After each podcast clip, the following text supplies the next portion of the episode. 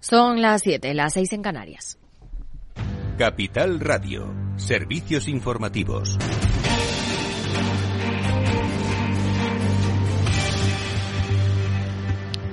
Buenas tardes. Jerome Powell, el presidente de la Reserva Federal, trata de calmar las aguas que agitó ayer. Hoy en el Capitolio ha dicho que todavía no han tomado una decisión sobre el tamaño de la subida de tasas de la próxima reunión de política monetaria y que no van a hacerlo hasta que veamos los datos adicionales. Cree que esos datos ayudarán a determinar si será necesaria un alza de 25 o de 50 puntos básicos. Y probablemente otro dato de Estados Unidos mantendrá a la Fed en la senda de subir las tasas de interés por más tiempo. Las ofertas de empleo han caído menos de lo esperado en enero y los datos del mes anterior se han revisado al alza. Y hoy, Día de la Mujer, y conocemos, según un estudio del Instituto Valenciano de Investigaciones Económicas, que las mujeres ocupan el 25% de los puestos directivos en empresas españolas. Alejandra Moya, buenas tardes. Buenas tardes, así es, un porcentaje que se ha logrado gracias al estudio de más de 200.000 empresas, cifras que reflejan la realidad de la empresa dominante en el entramado económico español. En las empresas españolas cotizadas, un 22,5% de accionistas que hay son mujeres. Así explicaba en Capital Radio Alejandro Escriba, investigador del instituto y uno de los autores del informe. Cuando estas mujeres son accionistas, eh, además de ser menos, eh, su porcentaje medio, el porcentaje medio de capital que poseen es 17 puntos porcentuales más bajo que el de los hombres. Es decir, las mujeres están, cuando son accionistas en promedio tienen más o menos un 50% del capital y los hombres están en torno al 67% del capital cuando son accionistas. Por sectores, las mujeres tienen menor presencia en tecnología y programación, mientras que están más presentes en inmobiliario u hostelería. Queda mucho por hacer y Alejandro Escriba asegura que la educación sigue siendo un punto muy importante. Sin olvidarnos que esto es un tema fundamentalmente de educación, tanto eh, en el ámbito de la educación de las mujeres y de las niñas como en el de, las, de los hombres y los, y los niños. Ahora toca tomar conciencia de la situación real para saber cómo abordarla. Gracias, Alejandra. Y para reivindicar la igualdad, manifestaciones en todas las ciudades españolas que han comenzado hace apenas unos minutos. En las principales capitales, el movimiento se divide, como el gobierno. Pedro Sánchez se ha reunido con varias mujeres directivas y por primera vez no ha acudido al acto organizado por el Ministerio de Igualdad, en el que, por cierto, han boicoteado a Irene Montero. Ministra, ¿qué es una mujer? Yo creo que lo importante es que sepamos que las mujeres, por el hecho de ser mujeres, ¿sí? Tenemos más riesgo de sufrir violencia, más riesgo de sufrir pobreza y por eso es importante que hagamos políticas públicas que respeten a todas las mujeres, a todas las mujeres. Un momento, un momento. Perdona. Porque ser mujer es eso, ser mujer es eso. Ser mujer es eso, es tener más riesgo de sufrir violencia. Más... Perdón, un segundo. Quizá lo que nos queréis explicar es que no hay mujeres que tengan pene, es decir, que las mujeres trans no son mujeres. Pero mi obligación como ministra de Igualdad es respetar los derechos humanos y, como os decía, la única condición aquí es que este sea un espacio seguro, donde se respetan los derechos humanos, donde no se dice que las mujeres trans no son mujeres, porque eso es vulnerar los derechos humanos. Y ENCE celebra que el fallo del Tribunal Supremo sobre su planta ubicada en la ría de Pontevedra, que declara sin valor ni efecto alguno la nulidad de la prórroga de la concesión, es firme, mientras que el alcalde ha asegurado que buscará todas las vías posibles de recurso a esa sentencia. En Europa, los ministros de Defensa siguen reunidos. El principal asunto. Ukraine needs uh, more ammunition.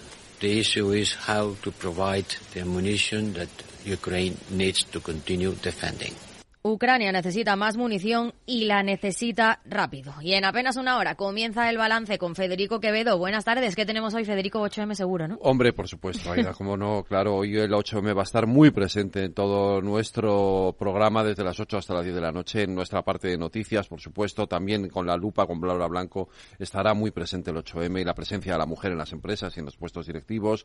Tenemos una entrevista con Montserrat Arias, que es la CEO de Memi Partner, y vamos a hablar de liderazgo femenino. Y luego nuestra tertulia, Hugo Martínez Abarca, Adrián Argudo, Isa Martínez Rivas, y desde la propia manifestación tendremos eh, conexiones con Lorena Ruiz que, y Alejandra, que han estado allí eh, contándonos cosas de la manifestación, y con Ana Pardo de Vera, periodista, compañera, que también está allí, que también va a estar en nuestra tertulia. Así que muy interesante y muy apasionante el programa de hoy. Pues sí, pues ¿Mm? muchas gracias, lo escucharemos como siempre. Como siempre, claro que sí.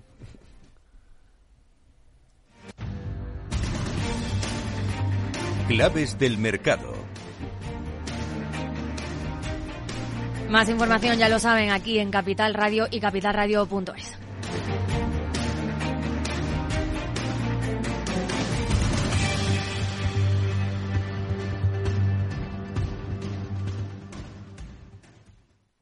¿Sabes cuál es el mejor dial para escuchar Capital Radio? Tu móvil. Ya tienes disponibles las versiones de iOS y Android de Capital Radio. Y si quieres escucharlas en tu coche, lo tienes muy fácil. Empareja el Bluetooth de tu coche con tu móvil o tableta, entra en la app de Capital Radio y ya lo tienes. Escucha Capital Radio en digital. Y si te preguntan qué escuchas, no lo dudes. Capital Radio.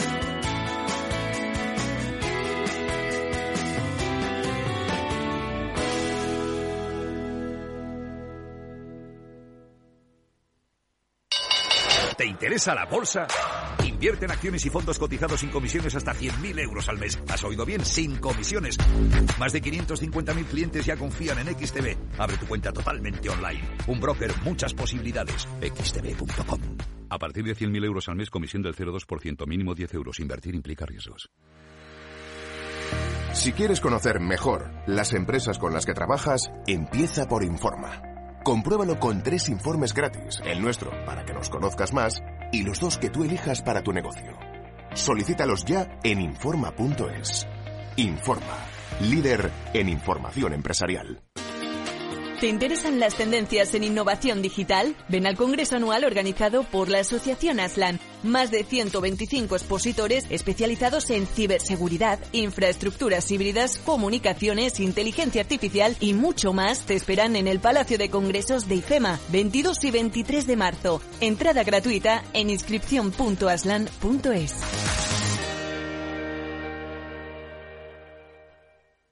After Work con Eduardo Castillo.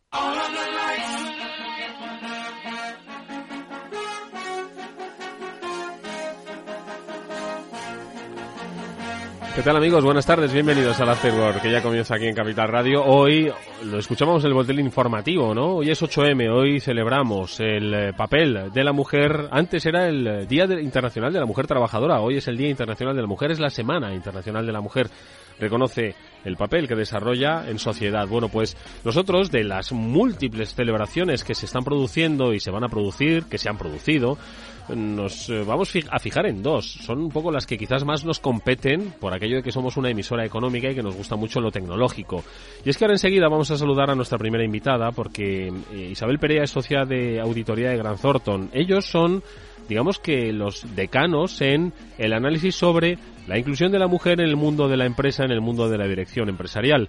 Y ya con 19 ediciones a sus espaldas, se ha presentado esta mañana, este 8M, este informe Women in Business 2023, en el que pues hay, por supuesto, muchos avances, pero también hay muchos retos todavía por conseguir.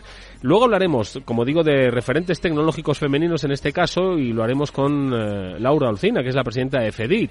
Ya sabéis que sin referentes no hay motivaciones, eso lo sabemos todos en todos los sentidos. Bueno, pues hoy los buscaremos en el terreno de la tecnología, en el terreno de la mujer. Y luego tendremos nuestro transformador, ya sabéis que todos los miércoles desarrollamos nuestro espacio de transformación digital. Hoy nos fijamos en el retail, estará con nosotros Laureano Turienzo, el presidente de la Asociación Española de Retail, que junto con Enrique Mazón, especialista de Commerce Cloud, vicepresidente de Commerce Cloud de Salesforce, hablaremos sobre tendencias del retail. Venga, vamos a saludar a nuestra primera invitada que ya está aquí, Isabel Perea. Venga.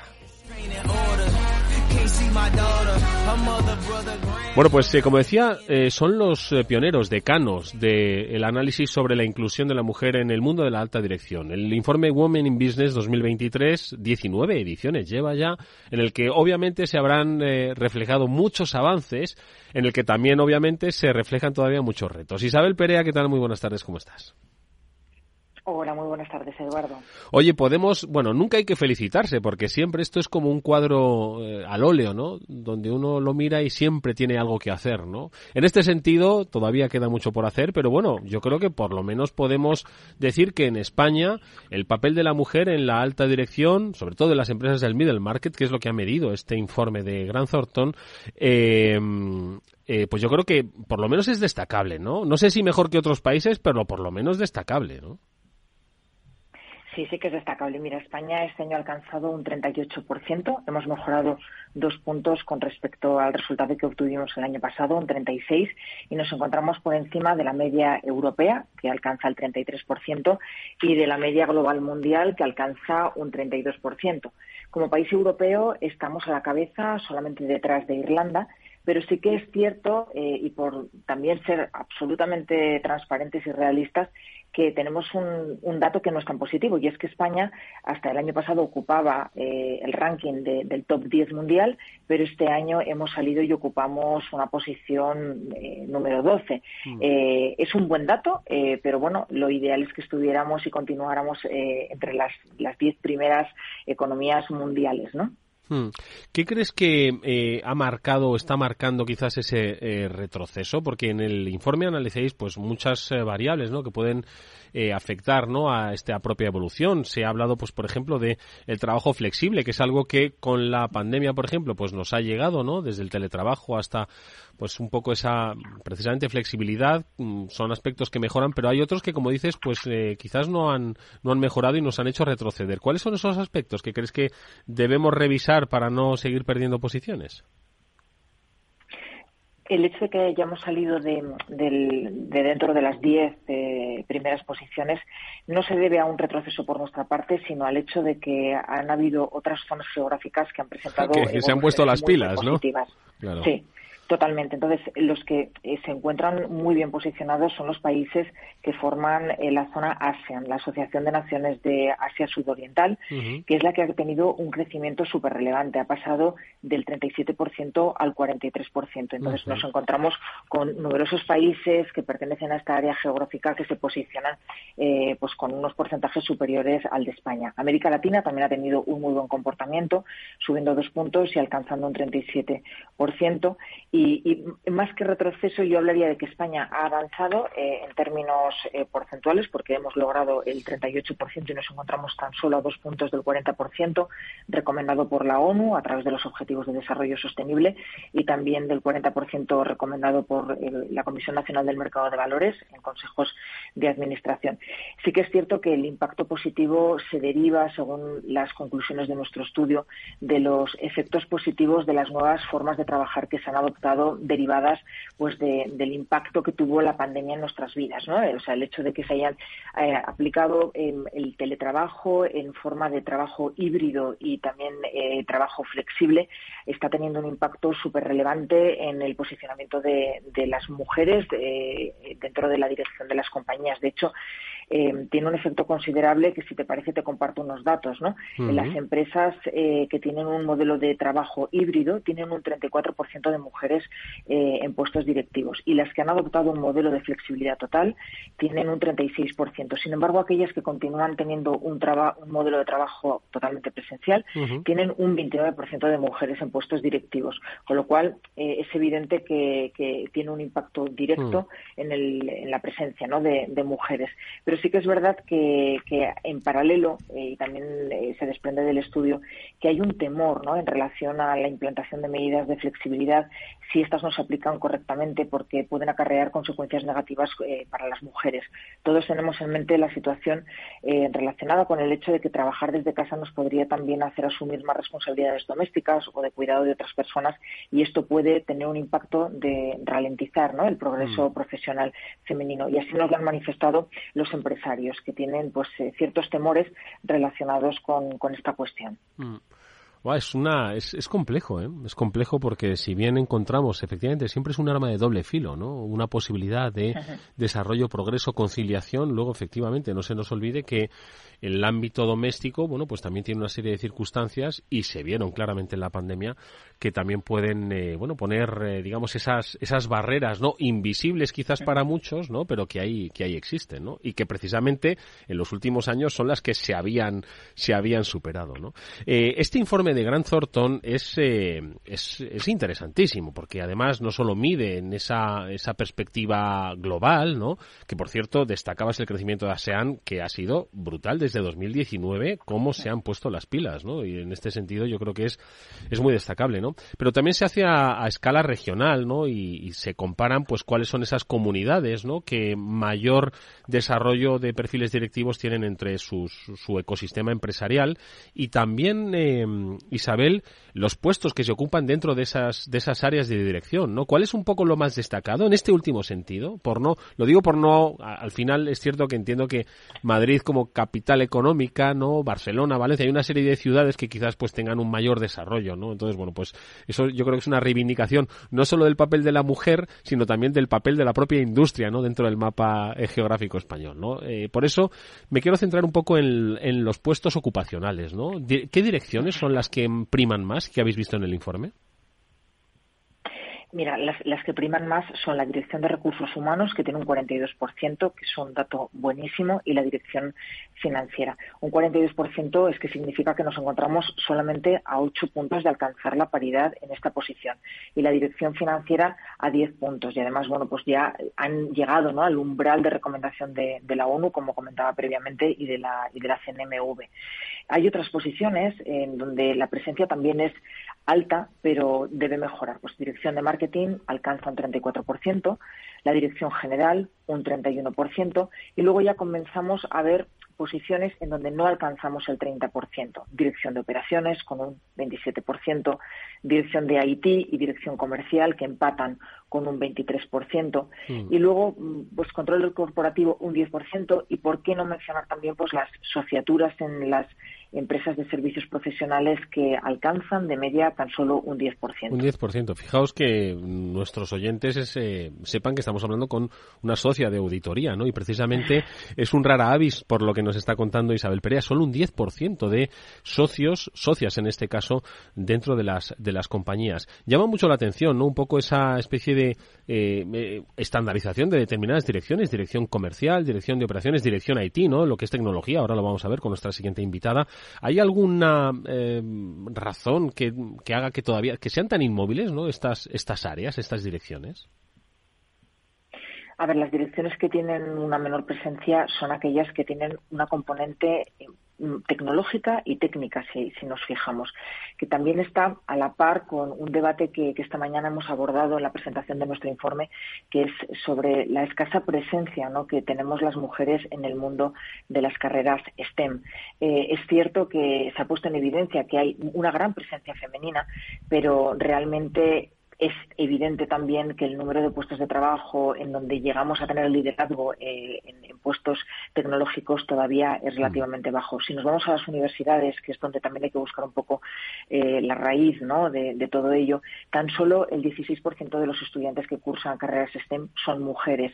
Si no somos capaces de atraer a las mujeres eh, desde el punto de vista de su formación a estos ámbitos, difícilmente también vamos a poder mejorar las posiciones de estas direcciones en donde este conocimiento tecnológico es crucial. Y aprovecho también para comentar que las mujeres nos encontramos en un momento en el que tenemos que abrazar eh, esta revolución tecnológica eh, que tenemos y que es la realidad de nuestro de nuestro hoy y de nuestro futuro, porque si no lo hacemos el riesgo de que podamos perderlos, eh, retroceder en cuanto a los avances que se han alcanzado en los últimos años es muy elevado. No estar presente en la tecnología es no estar presente en el mm. futuro de la economía y esto es muy arriesgado. Estoy, estoy de acuerdo. Bueno, pues para ello faltan referentes, es algo de lo que hablaremos con nuestra siguiente invitada. Nosotros de momento te agradecemos mucho que nos hayas eh, compartido eh, algunas de estas primeras conclusiones interesantísimas de este informe pionero del papel de la mujer, de la presencia de la mujer en las áreas de dirección, eh, elaborado por Grant Thornton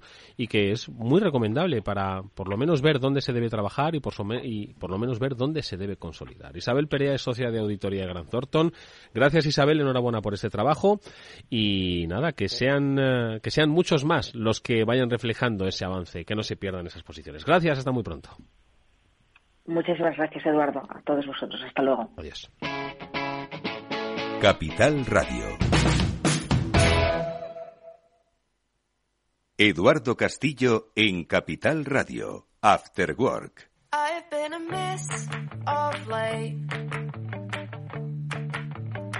Nuestra segunda aproximación a este 8M lo hacemos con Laura Olcina. Ella es la presidenta de FEDIT, que es la Federación de Centros Tecnológicos de España. Estaba escuchando, porque estaba a la espera de esta entrevista, a nuestra anterior invitada, Isabel Perea de Grant Thornton. Y estoy seguro de que está muy de acuerdo, que la próxima revolución, bueno, la, revolución no la próxima, en la que estamos ya sumidos, es una revolución tecnológica que requiere de todas las presencias. Pero si hay déficit de presencia de mujeres en el mundo de las tecnológicas, al final se van a producir esos retrocesos, porque la economía va a pesar en tecnología, va a pesar en lo digital. Y esto es algo que se ha puesto de manifiesto pues en las diferentes celebraciones que se han realizado en el entorno de FEDIT sobre precisamente el papel de las mujeres. Laura Alcina, ¿qué tal? Muy buenas tardes, ¿cómo estás? Buenas tardes, Eduardo. La verdad es que sí, nada, bueno, estoy fenomenal y estaba escuchando a Isabel y no, no puedo estar más de acuerdo. ¿eh? Realmente, además ha lanzado una serie de titulares que coinciden plenamente con los que suelo lanzar yo, así que vamos, encantada de, justamente ir detrás, detrás de ella. Vosotros habéis puesto de manifiesto, Laura, eh, en este en un encuentro que habéis eh, desarrollado esta semana por un mundo digital inclusivo, innovación, tecnología para la igualdad de género. Eh, no, perdón, ese es el, lema, ¿no? De este año vuestro vuestro encuentro es el que hace referencia a los referentes, innovación en femenino sin referentes no hay vocación ni igualdad. Siempre se ponía de manifiesto, yo me acordaba siempre de un de un, de un, de un tema que comentaban, decían cuando pues en un colegio decían, oye, poned sobre la lista referentes económicos, ¿no? Tanto hombres como mujeres pues ponían a Steve Jobs, a Amancio Ortega, ¿no? A, pues para seguirlo, ¿no? Los pasos y tal. Y, y, la presencia de mujeres era muy escasa, ¿no? Y decían, claro, es que al no haber eh, referentes de estas características femeninos, pues mm, no se atreven las mujeres a lanzarse a esas profesiones. Y es el, yo creo que ese es uno de los principales focos, ¿no? Eh, emerger los referentes porque existen y debemos reivindicarlos, ¿no? Bueno, totalmente de acuerdo. Ya no se trata solamente de que no se atrevan casi a lanzarse al ruedo, es que no conocen directamente esas profesiones. Tenemos un serio problema en cuanto a referentes el, lo típico que se suele decir, ¿no? De si no lo puedes ver, no lo puedes ser. Si no conoces que hay mujeres que se dedican a, la tecnología, bueno, pues difícilmente te vas a imaginar siendo niña, digamos, como una posible mujer dedicada a tecnología. Y luego, sobre todo, es también el desconocimiento de lo que se hace en las carreras tecnológicas, lo que se hace en un empleo tecnológico. Eh, hay un estereotipo también sobre, un, un sexo, un estereotipo sobre el tipo de profesión yo creo que, que, bueno, como te imaginas, ¿no? A ese informático, a ese científico casi friki, escondido en un sótano, eh, programando en temas muy mm. sin ver realmente cuál es el uso de esa tecnología y al tipo de persona que se dedica a esa tecnología. Así que sí, efectivamente, yo creo que tenemos que luchar un poco por mostrar esos referentes y además referentes cercanos. Ya no hace falta eh, que estemos mostrando. Bueno, es necesario, por supuesto, que ya no es solamente que mostrar a, a Dorothy Bogan o a Heidi Lamar, sino referentes mucho más cercanos con los cuales las niñas se puedan sentir eh, identificadas. Hmm. Oye, Laura, eh, decimos que referentes hay, eh, pero, pero que no acaban de tener esa visibilidad, ¿no? Entonces, ¿cuáles son un poquito las vías que crees que se pueden trabajar precisamente para, para tener esa mayor visibilidad y que, y que, bueno, pues eh, queramos eh, tanto mujeres como hombres vernos reflejados en casos de éxito que nos lleven por el camino del desarrollo tecnológico. Yo creo, bueno, sé, eh, realmente el encuentro hablábamos, el título era referentes, pero hablamos sobre todo de la necesidad un poco de la incorporación del talento masculino y femenino, especialmente femenino, que es un mm. problema muy, muy importante al, al mundo tecnológico. Eh, creo que tenemos que trabajar en esa línea. Al final, cuando hablamos de innovación, de tecnología, realmente no hay género. O sea, el talento no tiene género y tenemos que animar tanto hombres como mujeres a que vayan a la misma. En el caso de las mujeres hay un problema muy importante. Creo que lo decía eh, nuestra compañera de Gran Thornton. Eh, solamente el 17% de los empleos tecnológicos en Europa ahora mismo son desempeñados por mujeres. Realmente tenemos, eh, estamos eh, asistiendo a la revolución tecnológica, el futuro, comentábamos, será digital, el futuro de la economía eh, depende justamente de lo que seamos capaces de hacer en lo digital. Y ahora mismo las empresas, las entidades, bueno, en general, las empresas nos encontramos con una carencia absoluta de profesionales en TIC. Y en el caso de la mujer es dramático. Es decir, cuando no nos encontramos, cuando no encontramos con personas eh, con el talento necesario para poder eh, seguir trabajando. Estamos incluso llegando a rechazar proyectos, a no eh, participar en innovaciones de futuro porque no encontramos personal y nos damos cuenta que solamente un 16%, mm, bueno, depende de donde estemos, sí, 16% en España, 17% a nivel europeo son mujeres, no tiene sentido. O sea, realmente queremos prescindir del 50% del talento que hay sobre el planeta, pues tenemos que animar a la mujer a la niña, diría, diría más a la época de la infancia, a que se anime justamente y conozca las bondades de, la tecnología. Esto es un trabajo, exactamente, que, es combinado, ¿no? Estamos hablando desde esa niñez, ¿no? Y la generación de estereotipos, muchas veces silenciosos, ¿no? Que van calando y luego, pues, de los referentes, ¿no? Y, más allá de los referentes, hay una necesidad de mercado y es que eh, al final y lo decíais en, en las charlas, eh, Laura, el 58% de las empresas europeas tienen dificultades para contratar especialistas digitales. No miran el género. Bueno, especialistas digitales. Y sinceramente, no, no, y sinceramente me parece poco el 58%. ¿eh? Mi realidad es que son muchas más las empresas que tienen dificultad ahora mismo. Yo veo mi entorno y tenemos serias dificultades. Ya no a nivel de, centro tecnológico, donde realmente tengo que decir que justamente tenemos eh, en contra de, la media, digamos, que a nivel nacional, en el centro tecnológico de Dirijo, ITI, tenemos un 29% de mujeres. Es una barbaridad si tenemos en cuenta que entre el 12 y el 14 solamente de las personas que son informática son mujeres. Eh, pero sí, o sea, centros tecnológicos, empresas, estamos desesperados buscando talento. Necesitamos talento tenemos, hay un doble problema. Por una parte, justamente es la incorporación del talento para poder acometer los proyectos y desarrollos, pero también qué pasa con esos desarrollos, esos proyectos cuando no son eh, realizados por equipos diversos, cuando no tienen en cuenta ese esa visión, digamos, eh, femenina, bueno, iba a decir femenina, sí, bueno, femenina, en este caso. Hmm. Y, y escucho una cosa, porque al final, bueno, desde los centros tecnológicos, eh, de alguna forma se desarrolla innovación, sois testigos, ¿no? Sensibles, ¿no? De cuáles son esas, esas necesidades. Exactamente. Pero debéis eh, eh, estar acompañados. Es decir, aquí no se trata solo de que las empresas vean la necesidad y traten un poco de fomentar, ¿no? La presencia primero para, para cubrir ¿no? Eh, una necesidad de negocio, sino también, la, como decimos, la presencia ¿no? de, de, especialistas en el área STEM, en las áreas tecnológicas, sino que también es algo que compete a las autoridades, es decir, que compete a las, a, las propias administraciones eh, para el desarrollo de sus economías futuras, ¿no? Entonces, en ese sentido, ¿estáis trabajando de manera conjunta? ¿Cómo lo hacéis? Totalmente. La verdad es que en ese sentido los centros tecnológicos somos unos privilegiados. Sabes que somos eh, entidades privadas. Somos entidades privadas que tenemos por un, objetivo bonito, por así decirlo, que es impulsar y fomentar la I y privada, incrementando la competitividad empresarial. Bueno, digamos que nos posicionamos muy cerca, lógicamente, de las empresas, pero también de la administración pública, con quien tenemos una excelente relación. Eh, administración pública, perdón, organismos de investigación, universidades, es habitual, digamos, que los tecnológicos estemos trabajando en, apoyando, digamos, en la definición de, políticas, que formamos parte de diferentes iniciativas eh, impulsadas desde la propia administración, eh, sea cual sea, o también con las universidades. Nosotros mismos, por ejemplo, estamos, eh, y está colaborando con una cátedra que está liderando la Universidad Politécnica de Valencia con un montón de entidades, pero hay muchísimas más iniciativas. Mm nosotros hacemos, digamos, esa labor de, intermediario, de interlocutor eh, privilegiado, digamos, entre unos y otros, eh, porque conocemos el problema de primera mano. Hmm.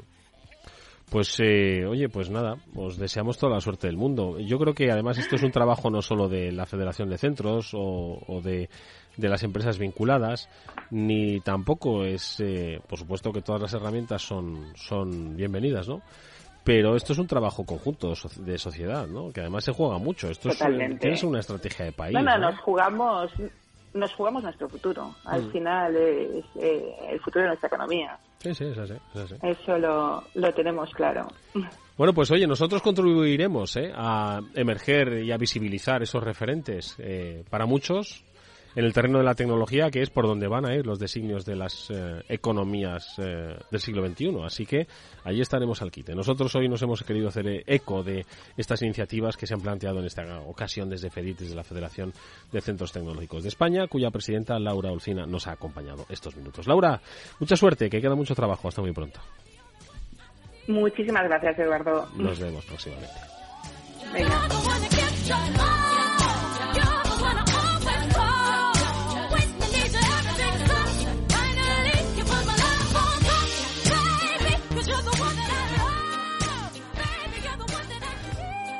Eduardo Castillo en Capital Radio, After Work. Si inviertes en bolsa, esto te interesa. XTB tiene la mejor tarifa del mercado para comprar y vender acciones y ETFs. No pagues comisiones hasta 100.000 euros al mes. Si inviertes en bolsa o quieres empezar, más sencillo e imposible. Entras en xtb.com, abres una cuenta online y en menos de 5 minutos compra y vende acciones sin comisiones con atención al cliente las 24 horas del día. que estás esperando? Más de 660.000 clientes ya confían en xtb.com, un broker con muchas posibilidades. A partir de 100.000 euros al mes, la comisión es del 0,2%, mínimo 10 euros. Invertir implica riesgos. Para personas inquietas, Capital Radio.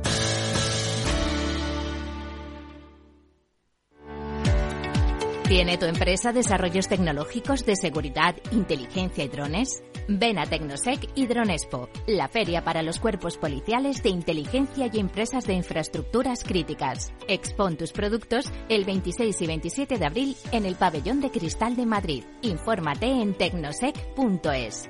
Con seguridad, tu feria. ¿Qué es ir más allá? Con Arval podrás llegar donde te propongas de la forma más sostenible y asegurar un mundo mejor contribuyendo a la seguridad en carretera, al futuro de las ciudades y a la calidad de vida. Ser responsable sin tener miedo al liderar el cambio. Arval, la transición energética arranca aquí. Más información en arval.es.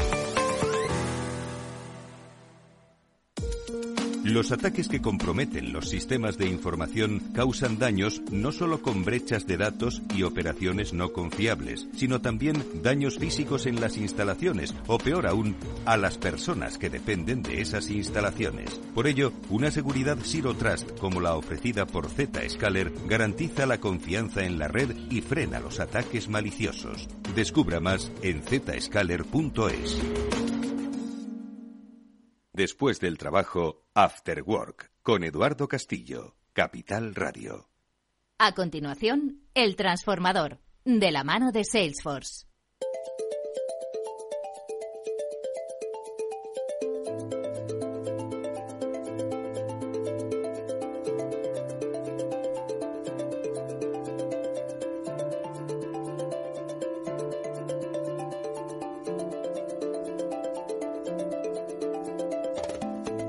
Bueno, nosotros eh, tenemos yo una cita anual. Lo tenemos siempre con el sector del retail. Lo hacemos, por supuesto, con el referente que tenemos en España para ver hacia dónde van las tendencias, ¿no? No solo del mundo del comercio, sino también de la tecnología aplicada al comercio. Enseguida vamos a saludar a Laureano Turienzo, es el presidente de la Asociación Española de Retail, y lo hacemos eh, con la ayuda siempre de los especialistas de Salesforce. Enrique Mazón, que es vicepresidente de Commerce Cloud de Salesforce, nos acompaña nuevamente en este programa. Enrique, ¿cómo estás? Buenas tardes, bienvenido. Hacía tiempo que no te veíamos, ¿eh? Muy bien, Eduardo, encantado de volver a estar con vosotros. Oye, lo que pasa es que yo digo que es que a mí, a Laureano, a nuestro invitado, me gustaría traerle más de una vez al año, pero con él, claro, hacemos el gran repaso. Él nos da siempre al principio del año las pistas sobre cuáles son las tendencias y siempre me tengo que esperar a 2024, me voy a esperar. Bueno, es un lujo, es un lujo poder compartir eh, este tiempo con, con Laureano y como sabes, pues conoce muy bien la industria de retail, la lleva investigando durante muchos años y la verdad es que siempre comparte datos súper interesantes.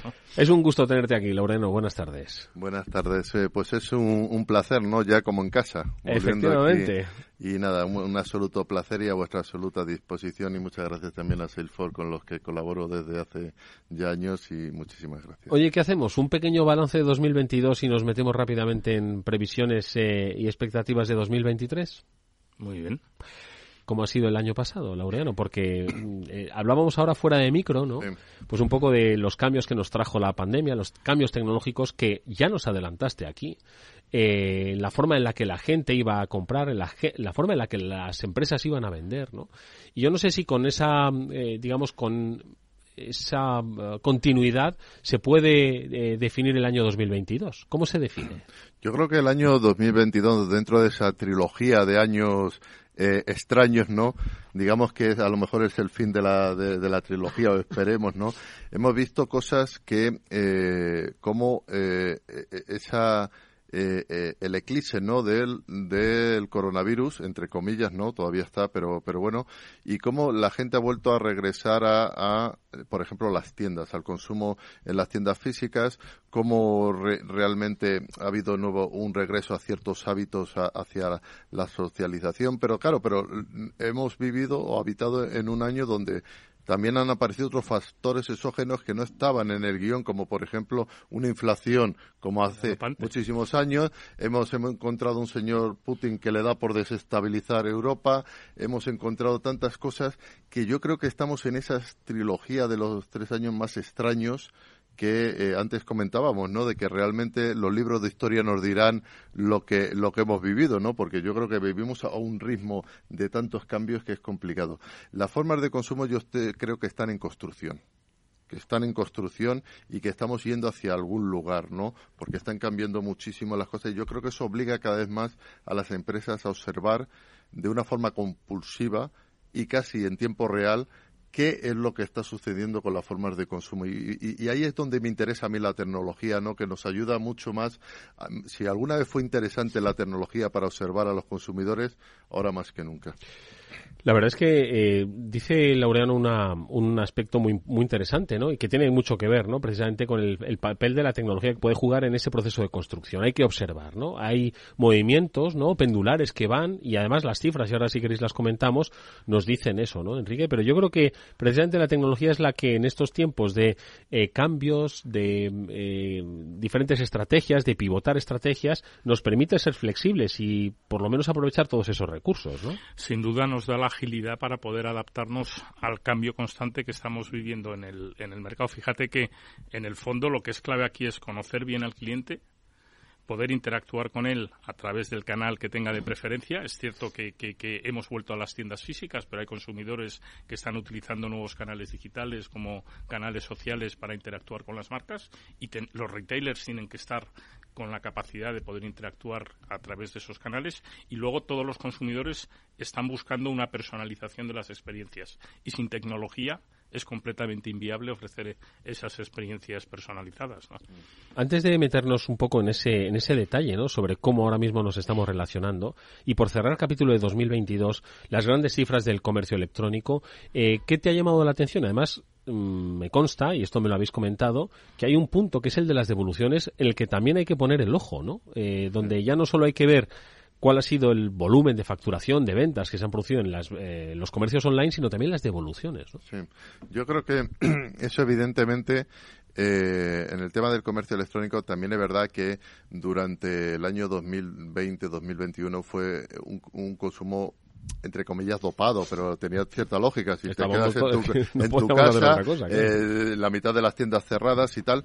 Pero eh, lo que yo creo, fíjate, donde, y eso lo hemos hablado muchas veces, Enrique y yo, que lo que nos ha demostrado esto es la alianza perfecta entre el comercio electrónico y las tiendas físicas. Yo creo que la gran aceleración o el gran paso hacia adelante es que la mayoría de los, de los consumidores hoy en día son híbridos.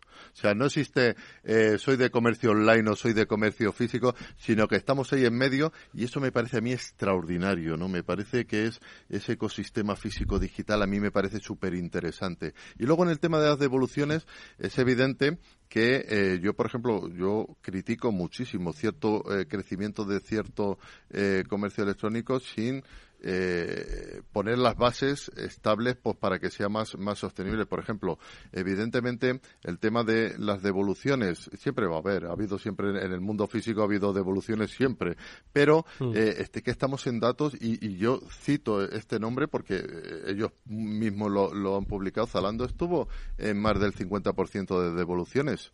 De, de, de, todas las que había son datos suyos, de, hechos por ellos tal. Entonces, ¿qué, ¿eso qué significa? Uno, un impacto enorme en las cuentas de resultados, pero dos, un impacto enorme en el medio ambiente. Porque las cosas hay que... Entonces, hay que llevarlas y luego hay que traérselas Yo, yo creo que, eh, eh, evidentemente, eso está todavía es algo pendiente que poco a poco, que la tecnología va a ayudar a que las, las tasas de devolución bajen considerablemente en la medida que el comercio electrónico, por ejemplo, lo estamos viendo, es mucho más efectivo con el live streaming. Por ejemplo, las devoluciones caen en picado con, con esa tecnología, ¿no? Ajá. Reflexiones, Enrique. Mira, yo en, relación al tema de las devoluciones, creo que evidentemente es un reto que tienen todos los, todos los retailers. También hay una parte de educación de los consumidores que muchas veces pues compramos más productos de los que necesitamos porque me voy a coger estas tres tallas, me las pruebo y luego las dos que no quiero, mm. pues las, pues las devuelvo, ¿no? Y, y yo creo que iremos viendo pues un comportamiento más sostenible empieza a haber retailers que se plantean cuando estamos haciendo devoluciones de productos que hemos comprado online eh, eh, pues cobrar la recogida de esos artículos y esto va a hacer que los consumidores pues también nos planteemos si mantenemos ese ritmo de, compra o no, no. Pero por otro lado, cuando se producen esas devoluciones que hemos hecho a través de los canales online en la tienda física, también estamos viendo que tienen un efecto que dentro del efecto negativo de lo que es una devolución, pues nos está generando tráfico a la tienda física y un porcentaje muy alto de esos consumidores acaba comprando algo adicional en la tienda física. Entonces, ese mix de, oye, me han comprado en online, me van a devolver el producto, pero me lo devuelven en la tienda, a lo mejor ya no es tan malo. ¿eh? Oye, es muy interesante lo que acaba de apuntar por dos razones. Uno, porque es mucho más sostenible que los consumidores lo devuelvan en la tienda física. Y dos, porque estamos viendo datos en Estados Unidos, por ejemplo, que de la gente que va a recoger o devolver el, el BOPIS, ¿no? Eh, en muchos casos hay retailers como Walmart o Target, por ejemplo, que eh, ya nos están diciendo que entre el 70 y el 80% que la gente que va a una tienda a recoger o devolver hace una segunda compra. Que eso es una pasada, ¿eh? Sí, sí. Eso no existe en la historia del retail, algo que te haya generado tanto tráfico. Y yo luego, como reflexión en cuanto a lo que ha ocurrido en el año en el negocio digital, es verdad que el, crecimiento del negocio digital se ha ido aplanando. De hecho, hemos tenido trimestres en el que el, ha sido negativo, pero es que veníamos de unas tasas de crecimiento que, eran descomunales. Estaba, como decías tú, Laureano, totalmente dopado y eso evidentemente no es sostenible. Pero no hay ninguna duda de que el negocio digital va a seguir ganando market share y que no tenemos que pensar en un consumidor que compra en digital o que compra en tienda, sino que el, consumidor va a comprar donde quiera. Hay un dato muy curioso de aquellos retailers que tienen varios formatos de compra y soportan varios canales, cuando tienen clientes que están comprando en, un número mayor de canales, esos clientes son más fieles y gastan más con ese retailer que cuando solo compran en uno de los canales. Y compran más veces. ¿Eh? Y compran más, número de veces. Estamos hablando del mundo físico y del mundo digital, también de la distribución. Ojo, tenemos grandes players, ¿no? En el mundo digital que son los que parece que están, pues, eh, marcando esas pautas de consumo, pero no se nos olvide que hay y, eh, grandes players en el mundo físico, ¿no? En el mundo detallista, ¿no? Es como se conocen en la jerga del, del retail. ¿Cómo se va a producir esta convivencia tras esta pues digamos, las aguas un poco han vuelto a su, a su nivel normal y ahora hay que, como dices, seguir construyendo. El, el canal online se está aprovechando del canal físico en la devolución, estáis diciendo. Entonces, ¿cuál es un poquito ahora mismo ese juego? Fíjate en, en, todos los retailers eh, históricos, a mí los tradicionales, ¿no? Como pueden ser, por ejemplo, el número uno es Walmart, o puede ser Target, o puede ser incluso aquí el Corte Inglés, o puede ser lo decía. Lo que estamos viendo es, citas, o Mediamar, o Ikea, todos están viajando hacia ese ecosistema físico digital. ¿Por qué? Porque estamos viendo como Walmart abre su propio marketplace, con cerca de, con miles y miles, decenas de miles de, de consumidores. O sea, abre sus puertas a algo más que lo que eran sus tiendas físicas. Y no solamente eso, sino que invierte muchísimo en tiendas físicas, invierte muchísimo en live streaming, invierte muchísimo en redes sociales. Y yo creo que ese viaje, yo escribí, no sé, eh, en 2020 escribí un artículo en Forbes que se, que se llamaba La década del fin de los distribuidores pues yo creo que el, el concepto de distribuidor como simplemente alguien que tiene tiendas físicas que mueve cosas de un sitio a otro, que pone precio y tal, eso para mí eh, ya era algo prehistórico, ¿no? Yo creo que estamos ya viajando, ya vemos, ya te digo, de, Mediamar abre su propio marketplace, eh, abre sus grandes comercios, entonces es, esa ampliación, esa derrota de las paredes y de las fronteras que te llevaban solamente hacia eso, ser un puro distribuidor. Y yo creo que eso va a evitar y a cohabitar muy bien. Es más, yo creo Y, y, otra de las teorías que yo tengo de las impresiones es que en el futuro próximo todos estos marketplaces ultra especialistas que están haciendo cada uno de ellos, yo creo que es, tienen un futuro absolutamente brillante, ¿no? Porque quizá estos grandes marketplaces que tienen, por ejemplo, Amazon o Alibaba, nueve millones de, vendedores. Recordemos que nueve millones de vendedores en España hay 600.000 tiendas, ¿eh? eh tenemos marketplaces con nueve millones de, vendedores en China, ¿no? Eh, esos son tan generalistas que es una, una puerta única para todo, ¿no? Y yo creo que si yo soy, me encanta el deporte, y las bicis, si tengo un marketplace ultra especialista en bicis, ¿dónde voy a ir? ¿Al market, ¿A la puerta única donde hay de todo? O ¿A los nueve millones o al especialista, claro. Yo creo que por ahí tienen un camino muy interesante y ahí, claro, evidentemente eso solo es en el territorio híbrido. Sí, yo creo que ahí hay otro factor que también influye al desarrollo de estos marketplaces y es que captar un cliente nuevo hoy nos cuesta mucho más que fidelizar un cliente existente. Y en general los retailers los que están intentando es, sobre la base de clientes que tengo, tengo que ver cómo este cliente puede gastar más dinero conmigo. Entonces puedo complementar mi catálogo de productos con productos de terceros, que es ese consumidor sé que va a comprar y en lugar de comprarlos en el sitio donde los compraba antes, los va a comprar ahora en mi tienda. Eh, evidentemente es atractivo para el retailer porque conoce más a ese cliente, tiene más puntos de interacción con él y, mejora los, los ingresos y los márgenes. Y también es interesante para el consumidor porque si al final tú eres fiel a una determinada marca, pues estás acostumbrado a un nivel de servicio, a una serie de garantías, etcétera. Y los grandes players digitales en su aproximación a lo físico, estamos hablando de lo contrario, ¿no? De los eh, de lo físico aproximándose a lo digital con cierta claridad en su estrategia. Oye, es eh, complicado y caro captar nuevos clientes, mantengamos a los que ya tenemos eh, dándoles un servicio, ¿no? Y más en este en este escenario tan competitivo. Pero a la inversa, Laureano, cuando los grandes players digitales se quieren meter en lo digital, ¿cómo les va? En lo físico. sí, perdón, en lo físico. Yo ahí soy un poco, voy a hacer un poquito a día de hoy, ¿eh? evidentemente todo lo son un poco un desastre. O sea, yo quiero ser así, pero porque lo he escrito muchas veces y, siempre he dicho que son, eh, por ejemplo, en el caso de, Amazon, que es el número uno con vamos, a, mil años luz de los demás en el tema digital son extraordinarios. En el tema eh, físico están en construcción, o sea, realmente están aprendiendo. Eh, tener tienda física es muy complicado, es terriblemente complicado y no es tan fácil como bajar a, ahí abajo. Entonces, estamos viendo, por ejemplo, World Food, evidentemente que era, algo extraordinario. Yo creo que nadie puede dudar que hoy en día no está mejor que como estaba hace 15 años, ¿no? Y, bueno, y, no es fácil, ¿no? Entonces, yo creo que llegará un. De hecho, eh, Amazon, por ejemplo, ha fichado a un gran directivo de Tesco para que ponga orden en, en, el mundo físico. Entonces, pero bueno, igual que los retailers eh, históricos físicos están aprendiendo en el, en el mundo digital y llega eh, Walmart y, ficha a, a Con, a Lowe de Con, ¿no? Para aprender, pues yo creo que está sucediendo el viaje al inverso. Pero, evidentemente, tener tiendas físicas con el factor humano es muy complicado. Esto lo hemos hablado en una de las reuniones del Observatorio de Retail con varios directores generales de retailers españoles y todos coincidían que la barrera de entrada de un retailer físico para meterse en el mercado digital es mucho más baja que la que tiene el que es un pure player digital para poder empezar a abrir tiendas, gestionar los recursos humanos en esas tiendas, gestionar toda la logística asociada con lo que ocurre en esas tiendas y demás. Y, entender el comportamiento de los consumidores en el mundo físico que no tiene muchas veces nada que ver con el mundo digital. Oye, y por cerrar el capítulo de los eh, vendedores, estamos hablando de los grandes, de los grandes digitales, de los grandes físicos, pero ¿y los pequeños, que al final tienen mucha competencia? Yo creo, y en contra de lo mejor de la doctrina general, ¿no? Yo creo que el futuro del pequeño comercio es muy bueno.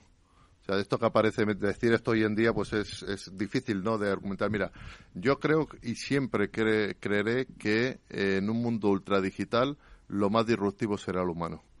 Estamos viendo un regreso clarísimo a los mercados, estamos viendo un regreso a las barberías, estamos viendo un regreso enorme por ejemplo, en Estados Unidos, que ha crecido más que el comercio electrónico, los market farmers, los, mercados de, granjeros directamente. Entonces, ¿qué es lo que pasa? Evidentemente tienes que ser bueno y, diferencial. Estamos viendo un regreso enorme. Por ejemplo, las librerías independientes están creciendo enormemente cuando nos dijeron que habían muerto. Y entonces, todo ese regreso a ese consumo muy desnudo, muy, muy real, muy en un mundo digital, por supuesto, eh, a mí me parece muy interesante y de proximidad y muy humano. Y va a cohabitar perfectamente con, con, lo otro, ¿sabes? Sí, sí. coincido plenamente con Laureano en este tema. Mm. Oye, y con respecto ya a la tecnología, me has mencionado mucho el live streaming, ¿no? Como una herramienta muy eficaz. Para nuestros oyentes no tan especialistas, eh, ¿por qué resulta tan eficaz? Estamos hablando de redes sociales, estamos hablando de vender directamente a pues un nicho muy, a decir no cautivo, no sé si esa palabra ya se puede, existe, ¿no? En este mundo digital, sino lo ves como, como una herramienta eficaz que va a tener más desarrollo, menos. Yo creo que técnicamente eh, eh, Enrique puede explicarlo perfectamente el, el live stream, porque yo creo que es interesante que la gente entienda y, luego ya te digo mi...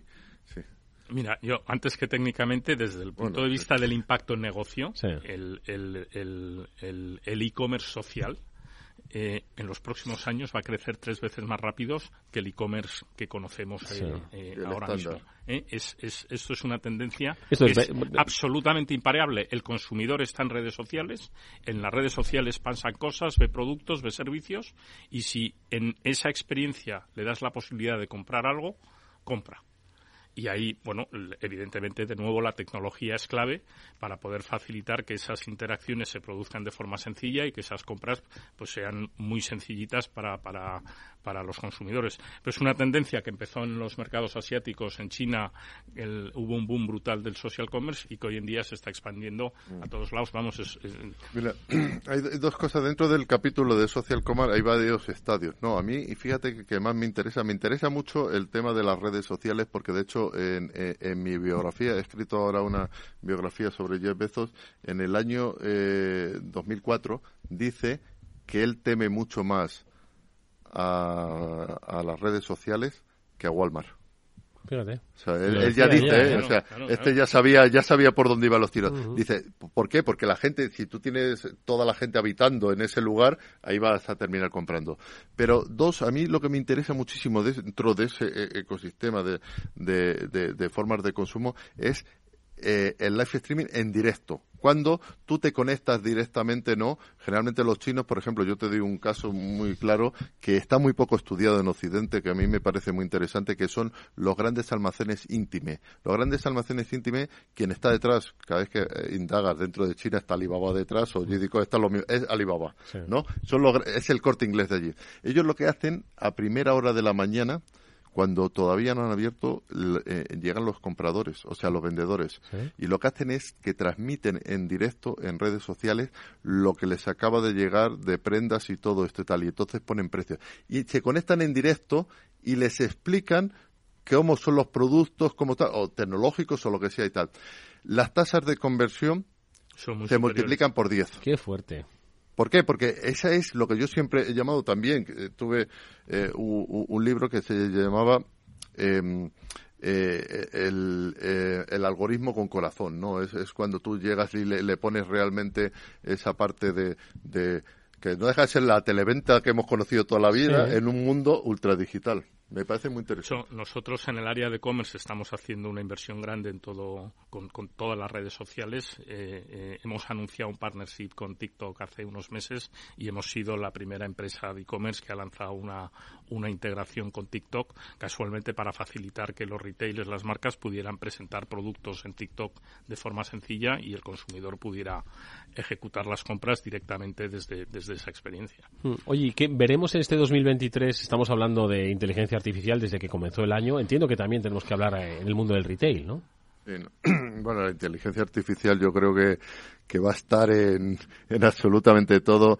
Eh, en, el retail es, es absolutamente eh, fundamental, ¿no? Yo creo que al final todas estas tecnologías que llevan mucho tiempo con nosotros, que no son de, de ayer, que están, yo creo que estamos realmente en una fase eh, embrionaria realmente, no llevamos tanto tiempo con ello y no sabemos muy bien hacia dónde nos van a llevar, pero que evidentemente hoy este tipo de tecnologías son absolutamente fundamentales para, entre otras cosas, llegar y entender mejor a los consumidores, ¿no? Eh, porque los consumidores al final no son fotos fijas, ¿no? Están cambiando completamente. Para predecir cosas que van a suceder, ¿no? Entonces yo creo que eso es absolutamente fundamental y, y, quizá ahí eh, es donde va a haber, una brecha. De hecho, hoy hay una brecha enorme. Hoy por ejemplo, pongamos el caso de, Amazon. Claro, es que si tú eres eh, una empresa que tiene 230.000 ingenieros en nómina, pues bueno, pues estás fabricando ahí lo que estás haciendo. Pero yo creo que todas estas tecnologías, y en este caso la, inteligencia artificial, eh, yo creo que estamos en el comienzo de algo. De lo que viene. Bueno, nosotros está, eh, sabes que dentro de Salesforce a la inteligencia artificial la llamamos Einstein y dentro de la solución de commerce tenemos embebido un motor de inteligencia artificial de, Einstein. Esta campaña de Navidad, simplemente por el mero hecho de activar la inteligencia artificial y que ahí hubiera una serie de algoritmos que empezaban a analizar datos, eh, eh, hemos tenido un impacto en ventas de un 9% que es, que simplemente por el mero hecho de, activar esa inteligencia artificial. Y yo creo que esto no es más que el comienzo. El consumidor está esperando tener una experiencia personalizada. Por otro lado, el retailer necesita anticipar y prever qué demanda va a poder tener, porque en función de esa demanda también es capaz de mover el surtido de unos puntos a otros y, de esa forma pues poder acortar los tiempos de entrega para los consumidores. Oye, un par de minutos nos quedan para un par de referencias. Eh, una, el próximo día 13 de abril, ya que estamos hablando de eh, qué es lo que puede ofrecer Salesforce. En este Salesforce Live va a haber mucho de e-commerce, va a haber mucho de tecnología, va a haber mucho de retail, ¿no, Enrique? Pues, como siempre, tenemos un evento en el que contaremos con clientes nuestros que van a compartir con, con el resto de asistentes sus testimonios de cómo están utilizando las soluciones de Salesforce. Contaremos todas las innovaciones que tenemos en Salesforce en distintas industrias, no solo en la de retail, pero por supuesto habrá un vertical específico de retail. Lo recordaremos el próximo día 13 de, abril. Ojo, y lo habíais eh, mencionado, hemos hecho hoy una, un mini observatorio, es que la presencia de Laureano así lo, lo requiere. El observatorio del retail, eh, actividades eh, previstas para este año, ¿qué tenéis en mente? Pues mira, le vamos a dar un, un segundo empujón. Hemos estado durante una serie de años muy centrados en juntarnos con, con CEOs y, debatir en núcleos cerrados con CEOs. Eh, poco a poco nos han ido pidiendo que abriéramos el observatorio de retail a un mayor número de directivos y vamos a arrancar este año con un observatorio más amplio en el que vamos a dar acceso a directivos de retailers, de marketing, de e-commerce, de atención al cliente, para que puedan compartir entre ellos sus reflexiones, sus experiencias y, bueno, pues también el, escuchar pues a las personas que traemos al observatorio pues y que comparten su visión de lo que está ocurriendo Yo en la industria. añadiría una tercera cita cuando venga Laureano Turenzo a este transformador aquí en Capital Radio. Oye, una reflexión última. ¿Va a ser un buen año de ventas? Yo tengo bastante esperanzas y yo creo que nos va a llevar a, nos va a dar una sorpresa según la segunda parte bastante positiva. Salvo que nos visite un nuevo coronavirus o que el señor Putin le dé. Si no sucede nada de eso, yo soy, yo tengo expectativas porque creo que está bastante mejor para lo que ha sucedido. ¿eh? Y, el consumo está mucho mejor que, de lo que pensábamos. Con el escenario actual, lo que yo percibo con los retailers que hablo es, es que el año mucho mejor. Va, a ser bueno. Vamos a firmar por ese mantenimiento del escenario actual. Laureano Turienzo es, Turienzo es eh, el presidente de la Asociación Española del Retail. Gracias, Laureano. Es un gusto escucharte. Muchas gracias, es un absoluto placer. Te veremos pronto, ojalá que sea antes de 2024, por supuesto. Enrique Mazón es vicepresidente de Commerce Cloud de Salesforce. Gracias, Enrique, también ha sido un gusto. Muchas gracias, Eduardo. Salesforce les ha ofrecido el transformador. Y nosotros nos despedimos con estas eh, interesantísimas reflexiones que espero que os hagan tomar buenas decisiones sobre cuáles van a ser vuestras estrategias de venta. Nos lo han comentado nuestros amigos invitados de este transformador, que por cierto podréis seguir en eh, digital. Eh, y todos los programas que hemos desarrollado junto a los especialistas de Salesforce. Bueno, esto es la recomendación que os hacemos. También os recomendamos pues, que nos sigáis mañana a la misma hora, 19 horas, aquí en la sintonía de Capital Radio. Hablaremos, sobre todo, seguiremos hablando del papel de la mujer en economía y de muchas otras cosas más. Víctor Nieva gestionó técnicamente el programa y os habló Eduardo Castillo, como siempre encantado de hacerlo. Venga, nos vemos mañana. Adiós.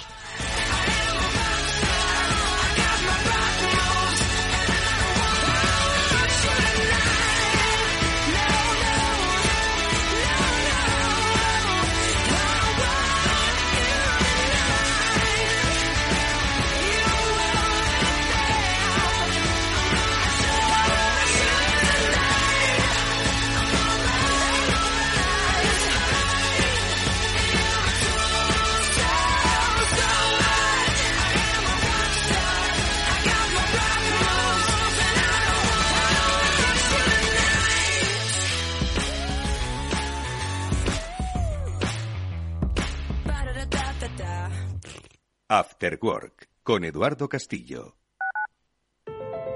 Más del 35% del emprendimiento en la Comunidad de Madrid está liderado por mujeres, pero podrían ser muchas más. Arrancar mi proyecto con el apoyo de la Comunidad de Madrid ha sido fundamental. Hemos trabajado para conseguirlo y crecer juntas. Comunidad de Madrid. Nos gusta que las personas tengan opinión propia. Quienes aquí hablan también expresan su propia opinión. No representan la opinión de Capital Radio. Testimonios reales. Yo soy Marciana. Yo soy Lali y somos amigas. ¿Cuánto que nos conocemos? Mucho tiempo, ¿verdad? Hemos ido a todos los sitios juntas. Y luego, al, cabo de los 20 años, nos hemos encontrado nos hemos vuelto a encontrar. La residencia de Chapó. Me acogieron a mí aquí así. Y desde entonces, feliz. Pero no puedo hablar porque me emociono. Mi residencia es mi casa. Comunidad de Madrid.